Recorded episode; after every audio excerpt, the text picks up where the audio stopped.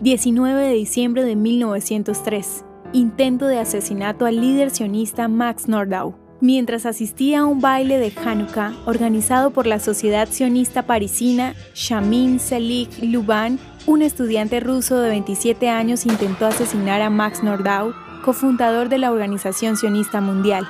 Nordau escapó sin heridas luego de que le dispararon dos veces a corta distancia. El intento de asesinato tenía como blanco a Nordau por su apoyo al Plan Uganda introducido en el sexto Congreso sionista en agosto de 1903, plan que se basaba en aceptar la oferta británica de un territorio en la actual Uganda para crear una patria judía en el este de África en lugar de Palestina.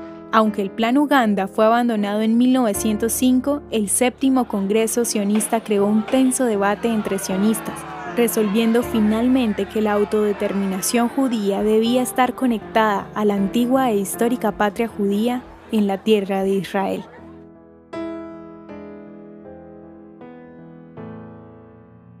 ¿Te gustaría recibir estos audios en tu WhatsApp?